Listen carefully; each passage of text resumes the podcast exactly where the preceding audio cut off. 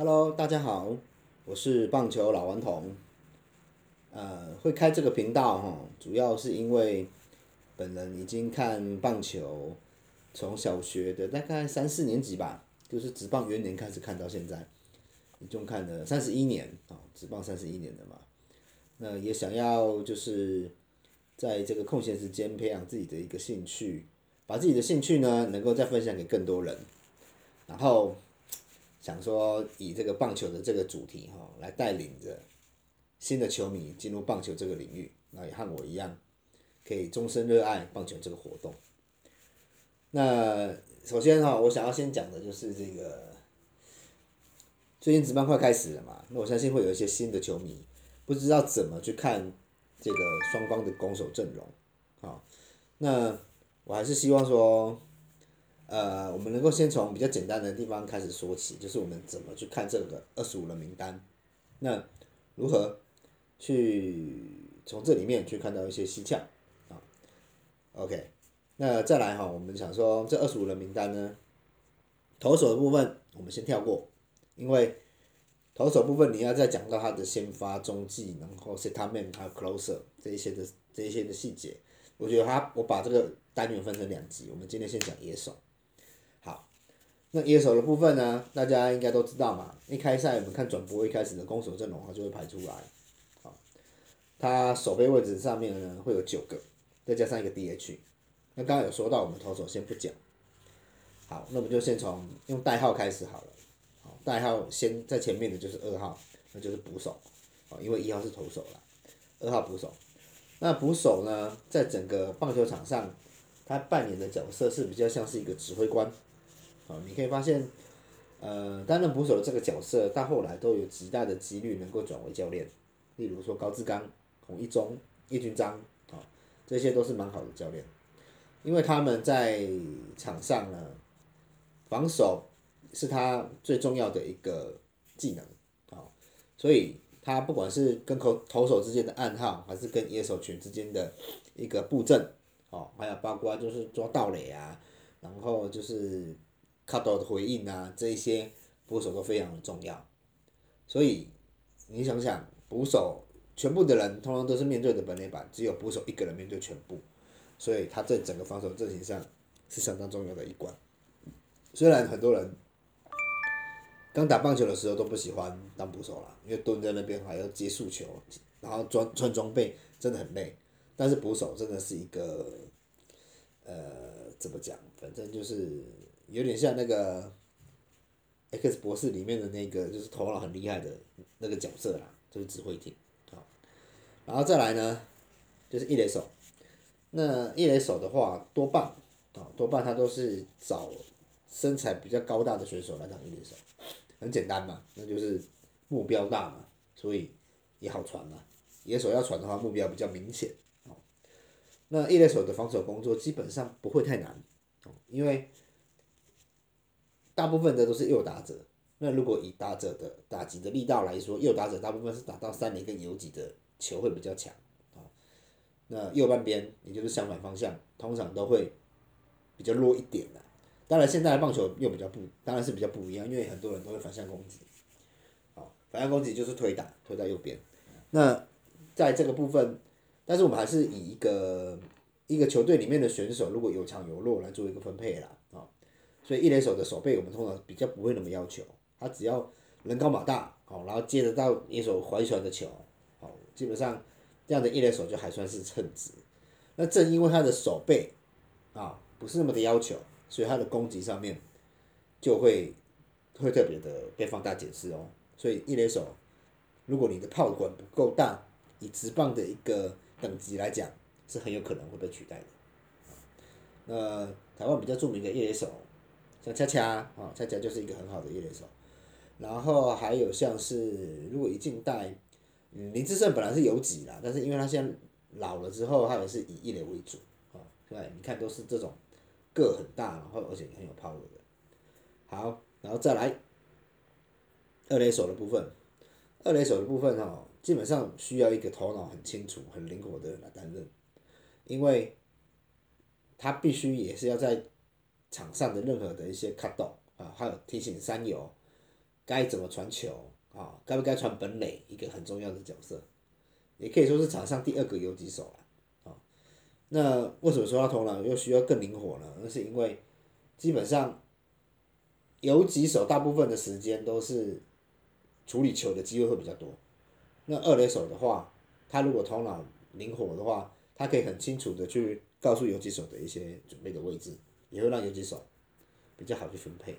因为一般来说，游击手的守备能力会再比二垒手强一些，哦够强最强的那个才会去守游击手。啊，那二垒手也是相当重视速度的。啊，如果以近代的棒球的话，我觉得二垒手最经典的人物就是黄宗立，啊，他本身就是一个大家讲那个老谋深算的老狐狸嘛。啊所以他在玩球的这一块还是相当卓越的啊，然后再来三垒手，三垒手的话，因为大家都知道三垒接到要传一垒嘛，那这一垒的对角线的距离是不是最强的、最远的？所以他的背力会要求。再来，三垒手多半因为背力强，所以他的打击也不会太弱，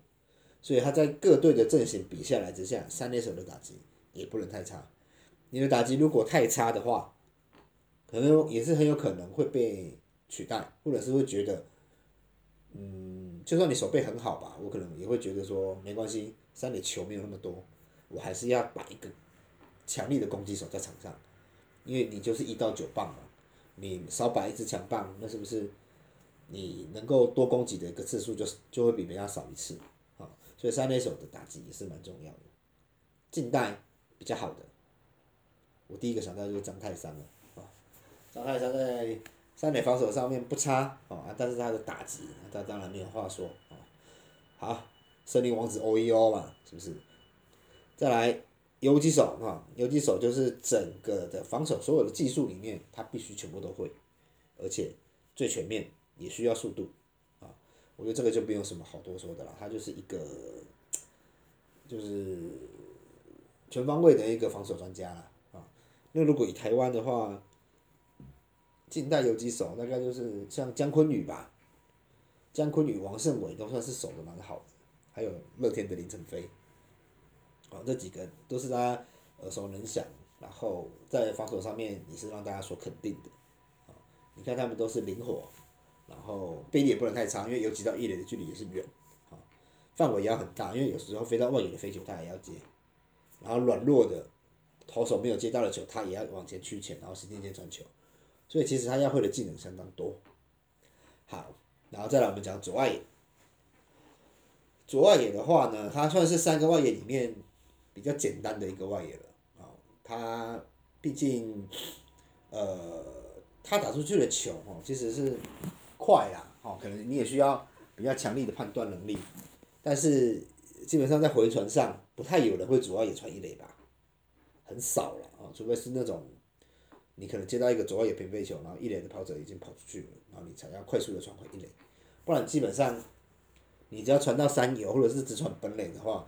那整个的顺势上来说都不会太远，哦，就是比起中外野跟右外野来讲，其实它已经算是比较不需要背力的一个守备位置。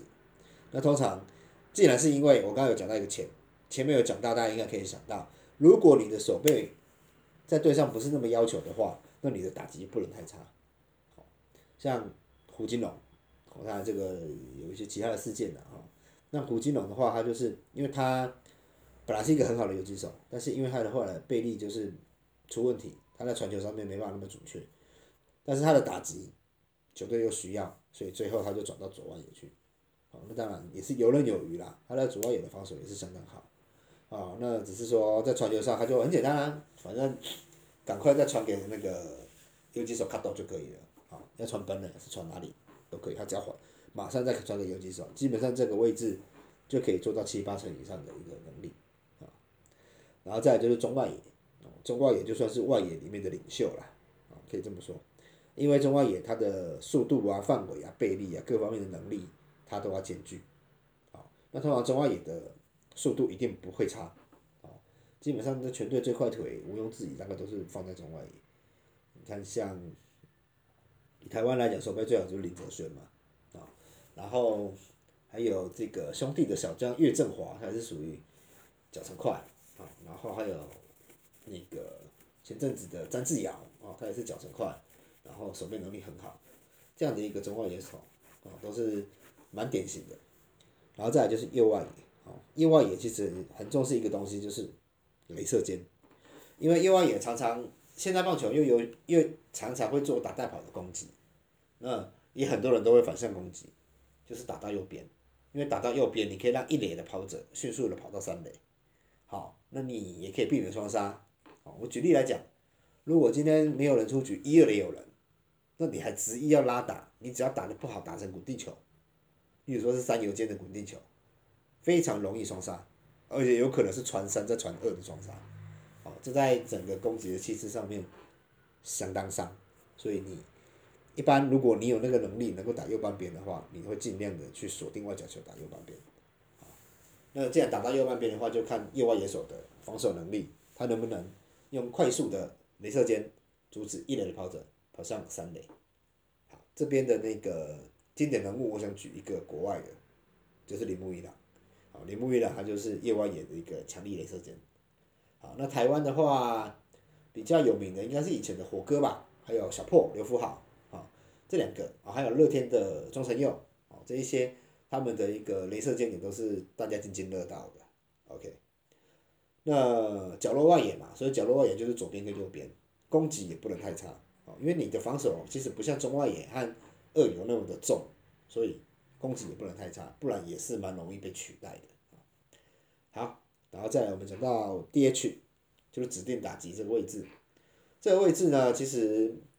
呃不一定每个球队都会有一个专职 DH 啦。哦，那有的时候就是用轮休的吧，因为 DH 轻松嘛，你只要打击就好啦，你不用不用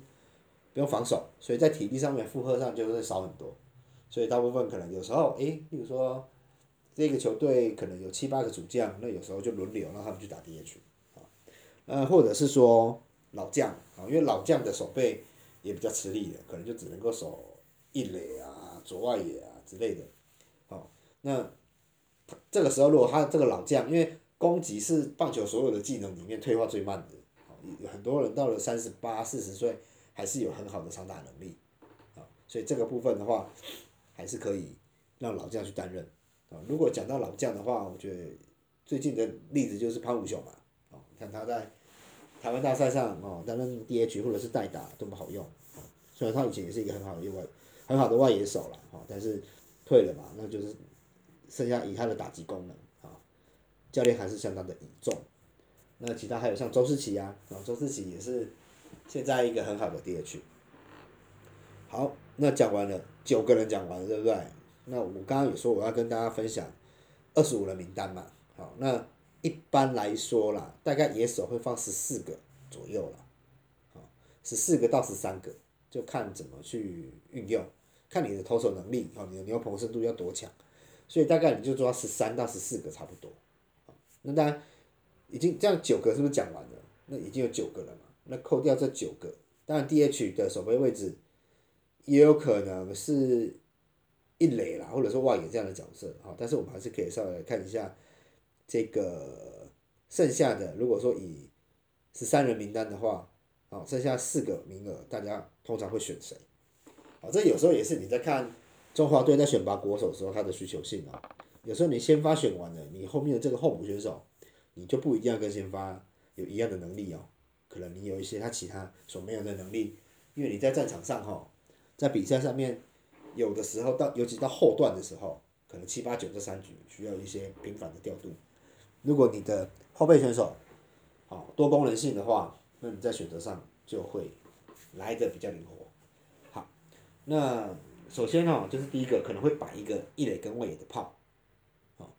就是他的能力可能是你对上的先发的的一垒手，他的可能左右手，啊左右轮替，也就是说，如果你有一个彭正明。那你可能就可以再摆一个苏伟达，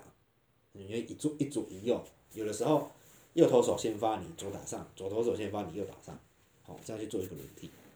好，就是打一个炮，而且你也可以在轮到可能对上比较后段棒次进攻的时候，再轮到你轮到这个选手来代打，好，至少可以在后段的时候保有你的攻击全面性，嗯，然后再来可能会再找一个工具人，啊，这个工具人就是。他最好内外野都要能够守，哦，都能够守，哪里缺他就去哪里，哪里有洞他就补哪里。这个台湾比较有名的当然就是于德龙，还有兄弟象的那个岳东华，哦，当然岳东华最近可能要转战二垒，但是这两个这两个都是比较经典、比较有名，而且做得好的工具人。好，那工具人的打击，如果你真的要，应该是说你如果真的要拿到一份不错的合约的话，你的打击也是不能太差。当然你不一定要很有长打能力，但是你的 contact 啊，降速，啊 contact 就是你的那个击球点哦，击球感，也可以说击球率啊，啊，击球率跟你的一个执行战术的能力也不能太差啊。然后再来可能会再找一个四号外野，啊，因为。外野手三个嘛，那你有时候总是要轮替嘛，也是有我刚才讲的那个左右手的问题，所以四号外野通常也会找一个，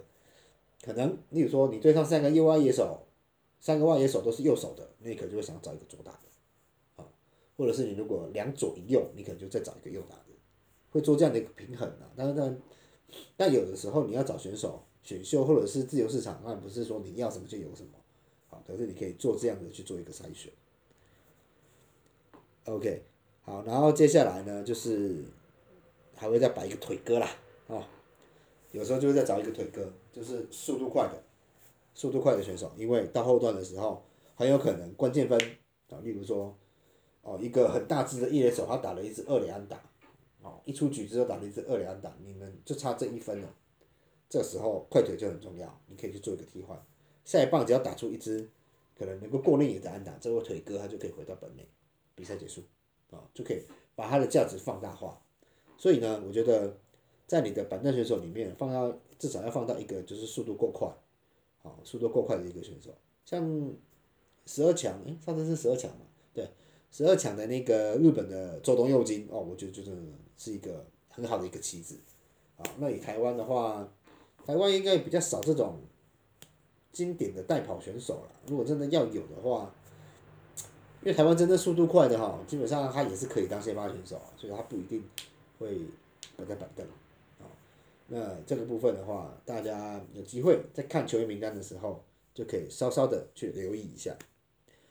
啊，我看这样子已经讲了十七分钟了哦。好，我看棒次的部分哈，我们就留到下一次再说吧。OK，我是老顽童，希望大家能够一起爱上棒球这个活动。谢谢你的收听，下次见。